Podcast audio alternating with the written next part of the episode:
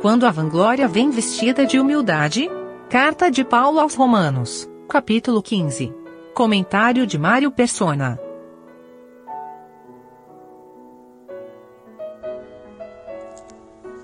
No versículo 14, eu próprio, meus irmãos, certo estou, a respeito de vós, que vós mesmos estáis cheios de bondade, cheios de todo conhecimento, podendo admoestar-vos uns aos outros. Isso aqui é, é interessante porque é um exercício para nós também hoje. Paulo está escrevendo aos romanos, que eram crentes, a grande parte deles eram gentios também Havia os judeus, mas eram também gentios. Era uma, uma assembleia, uma igreja nova, né? se comparada com as outras que surgiram primeiro ali na, na Ásia e depois a primeira na Europa, que foi uh, Filipos, né? A primeira assembleia na Europa foi Filipos, onde estava Lídia, também o carcereiro, e talvez a jovem que tinha sido libertada de demônios. Então, Romanos veio depois disso. E, no entanto, não existe da parte de Paulo, do apóstolo Paulo, qualquer tipo de uh, ideia clerical, vamos chamar assim, né? Do tipo, bom, vocês não, não, não, não tentem ensinar uns aos outros, né? Vamos, vamos ler isso aqui de uma outra maneira, de uma maneira clerical, né? Uh, eu próprio, irmãos, não estou muito certo a respeito de vós, não tenho certeza que estáis cheios de bondade, cheios de todo conhecimento, e acredito que não possam admoestar-vos uns aos outros.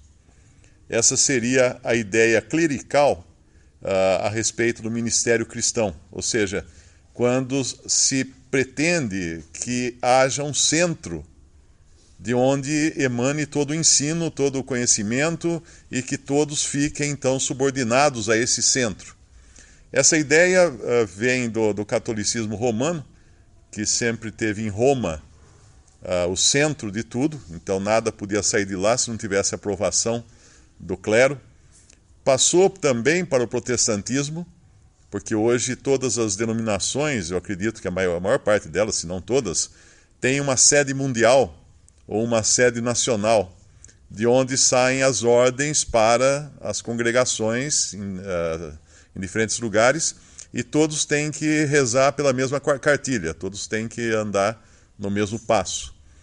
Mas não há qualquer ideia disso na, na verdade acerca da igreja, porque cada assembleia tem o Senhor no meio e o Senhor capacita os seus para que sejam, como Paulo fala aqui, uh, cheios de bondade, cheios de todo conhecimento, podendo admoestar-vos uns aos outros.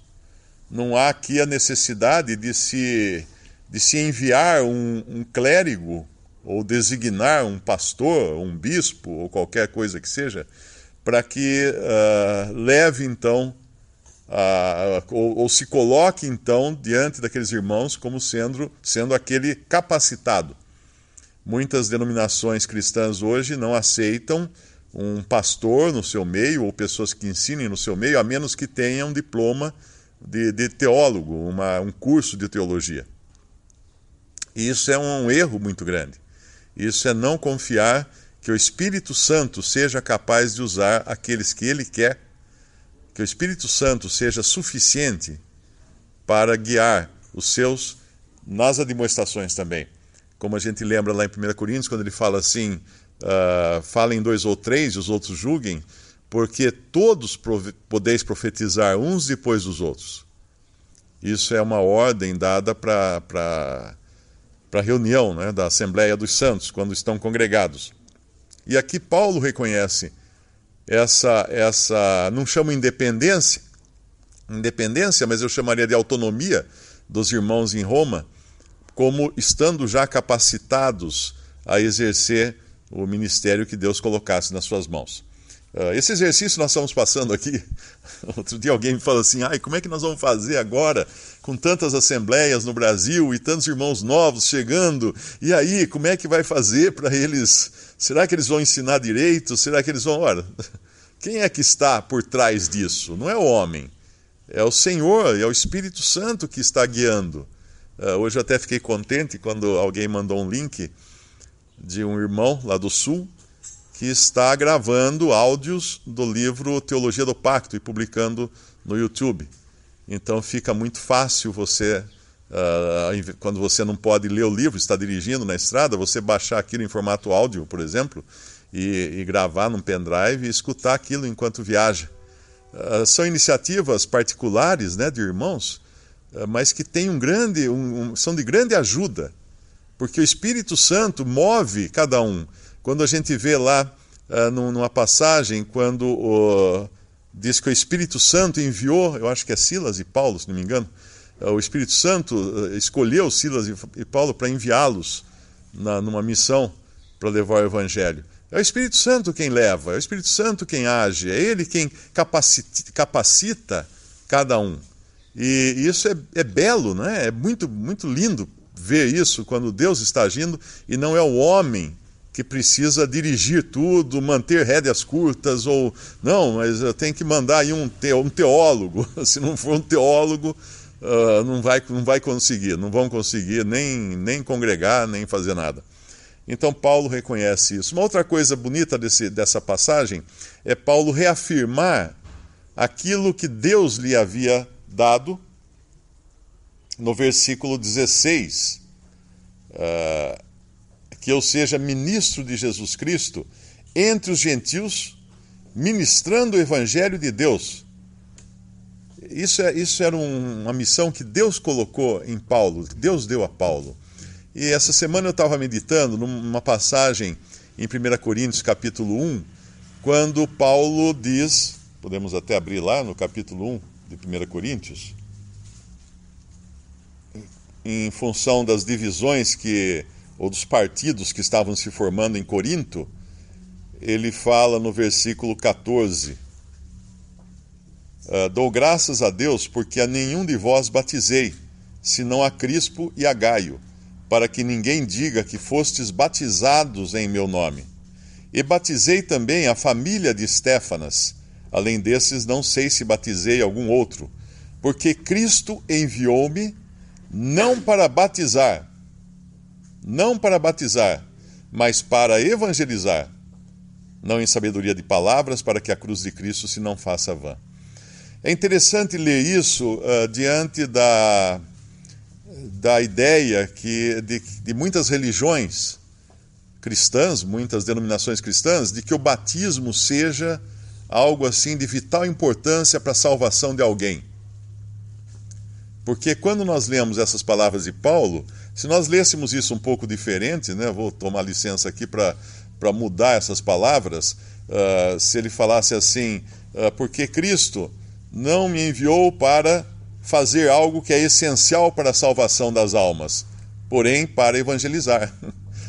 aí, na, na realidade, o que, o que ele estaria dizendo seria o pensamento dessas religiões que acham que o batismo seja uma, uma necessidade para a salvação.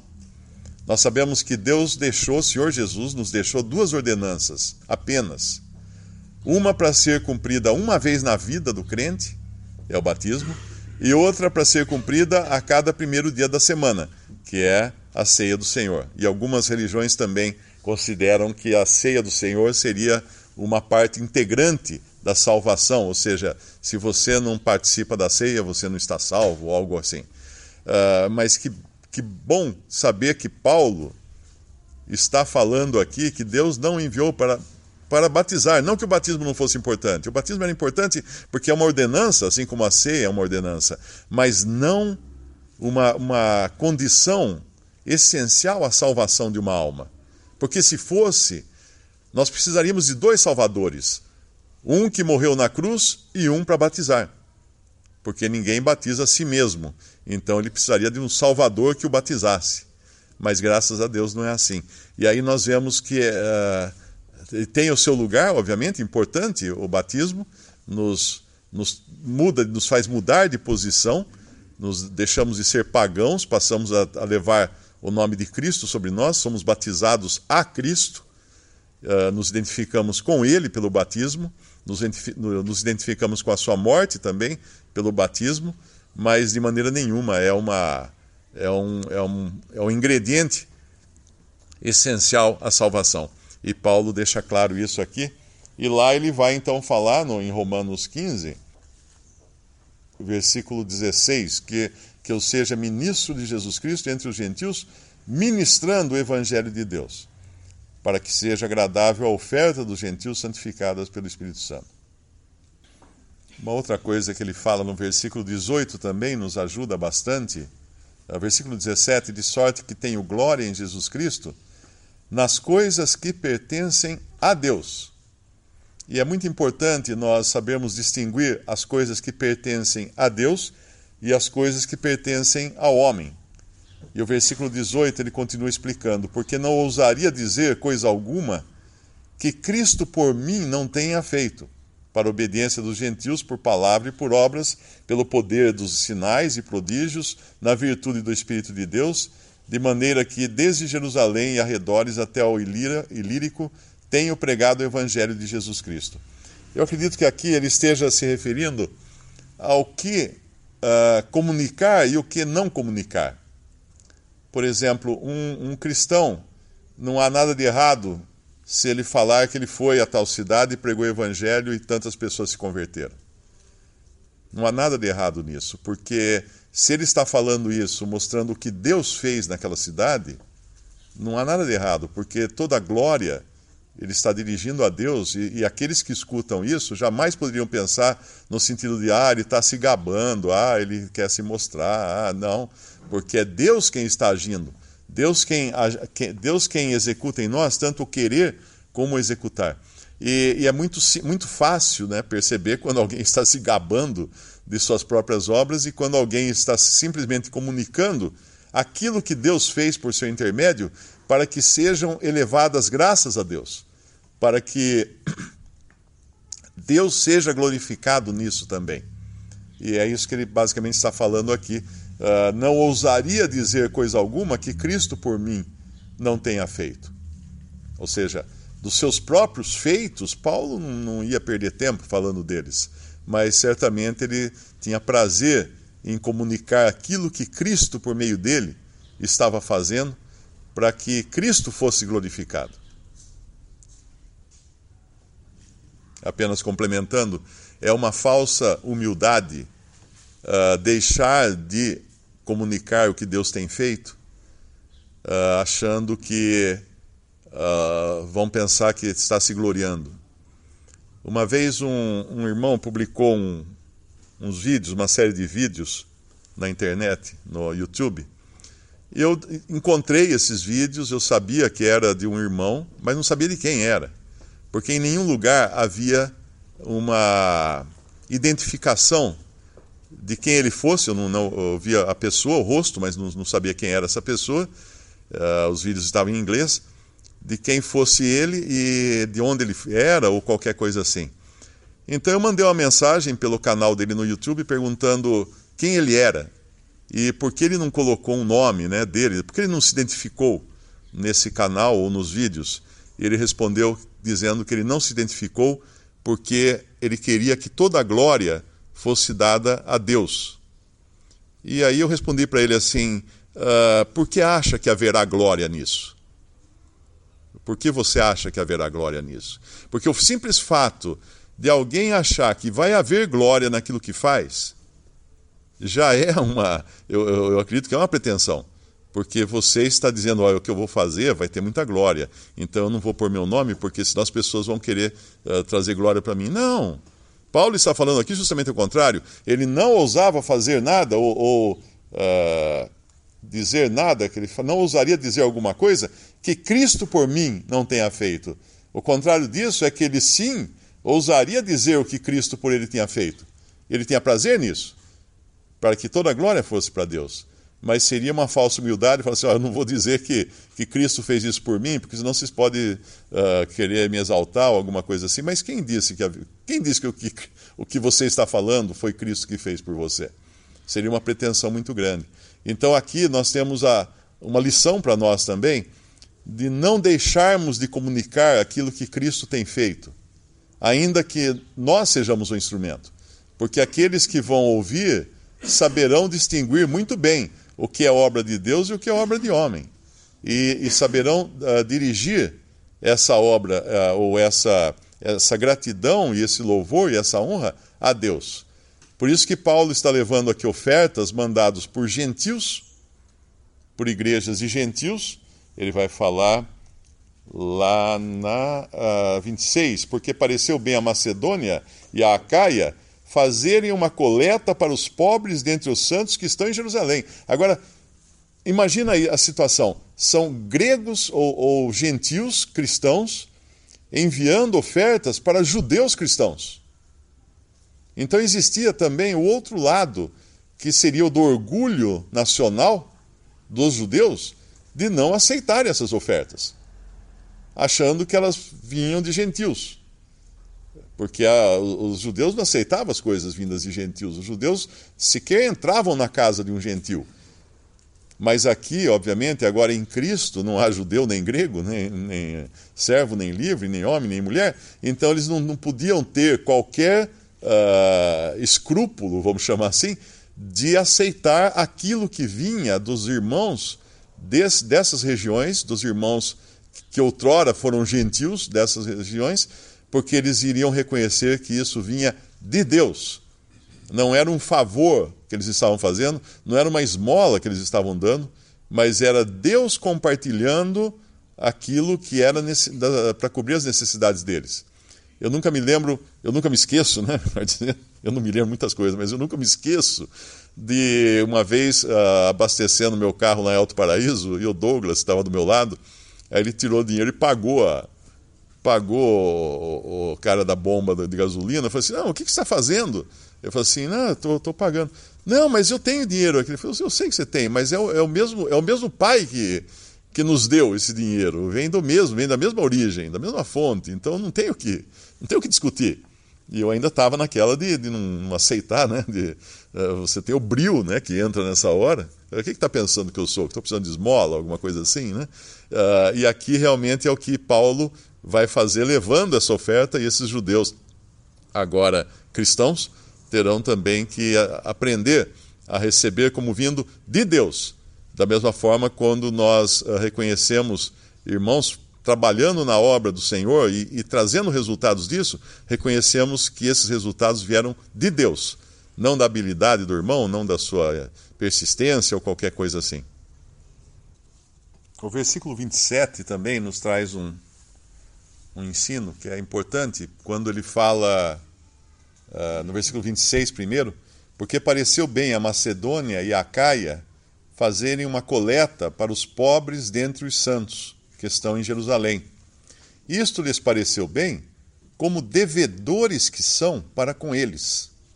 Porque se os gentios foram participantes dos seus bens espirituais, devem também ministrar-lhes os temporais. Isso é importante porque uh, nós sabemos que a salvação vem dos judeus, como o Senhor Jesus fala para a mulher samaritana à beira do poço, uh, mas depois todo, toda a formação da igreja aconteceu em Jerusalém, eram judeus de várias nações, os apóstolos eram judeus, os primeiros discípulos eram judeus, aqueles que saíram pelo mundo levando o evangelho, no, no princípio, não é? Uh, alguns eram judeus, mas logo os gregos se, se juntaram a essa, a essa obra, a esse trabalho de levar o evangelho. Eh, me parece que em Atos, uh, alguns são dispersos de Jerusalém, eu acho que é, é, Atos 15, se não me engano, que fala dessa, dessa primeira onda de evangelismo que aconteceu pelo mundo da época. Mas eles reconheciam que aqueles irmãos que estavam passando necessidades agora em Jerusalém, eles tinham uh, sido responsáveis para que a palavra chegasse até eles na, na Grécia, nas assembleias dos irmãos uh, Macedônia e, e nessas, nessas outras regiões. E eles querem, querem então retribuir isso em forma de bens materiais, assim como eles tinham sido beneficiados por bens espirituais. Esse é um exercício que cada cristão deve ter e a gente às vezes tem que trazer isso à memória Uh, nós sabemos que tem muitos irmãos no mundo todo hoje trabalhando na obra do Senhor, levando a palavra do Senhor, Alguns deles foram responsáveis também por nos trazer individualmente a nós uh, a palavra, ou ensinos, ou ministério. E é um exercício importante que cada um tenha de também retribuir a esses irmãos com bens materiais, porque é isso que está falando aqui, bens temporais. Isso uh, porque se os gentios foram participantes dos seus bens espirituais, devem também ministrar-lhes os temporais. Esse, esse exercício uh, nós vemos muito em irmãos de outros países que, que têm uma herança, vamos, vamos dizer assim, não católica, não é? Porque, principalmente nos Estados Unidos e Canadá, os irmãos que congregam lá vieram, não vieram, os, mesmo os que vieram de um cristianismo antes, não foi de um cristianismo católico que eles vieram. Porém, na América do Sul, América Latina, nós temos uma herança católica. E a herança católica é a esmola, né? aquela esmola que você dá na bandejinha no dia da missa, você pega os trocadinhos, a, as moedinhas e coloca lá. E, e, mesmo assim é dada para a organização católica, vamos chamar assim, para a igreja católica. E aí você acredita que eles vão usar aquilo da melhor maneira. Porém, o exercício pessoal é importante entre os cristãos. Nós sabemos que existem irmãos uh, aos quais nós podemos compartilhar dos nossos bens materiais, porque eles também compartilharam dos, dos seus bens espirituais.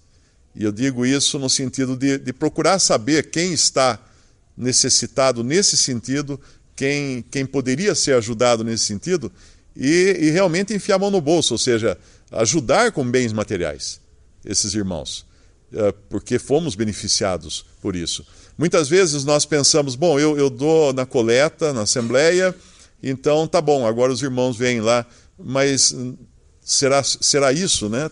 Apenas, a gente, a gente sabe que aqui era o, eram os, os recursos das, das assembleias que estavam sendo levados para os judeus em Jerusalém. Mas existe também o exercício individual e pessoal de, de suprir as necessidades desses que estão na obra do Senhor.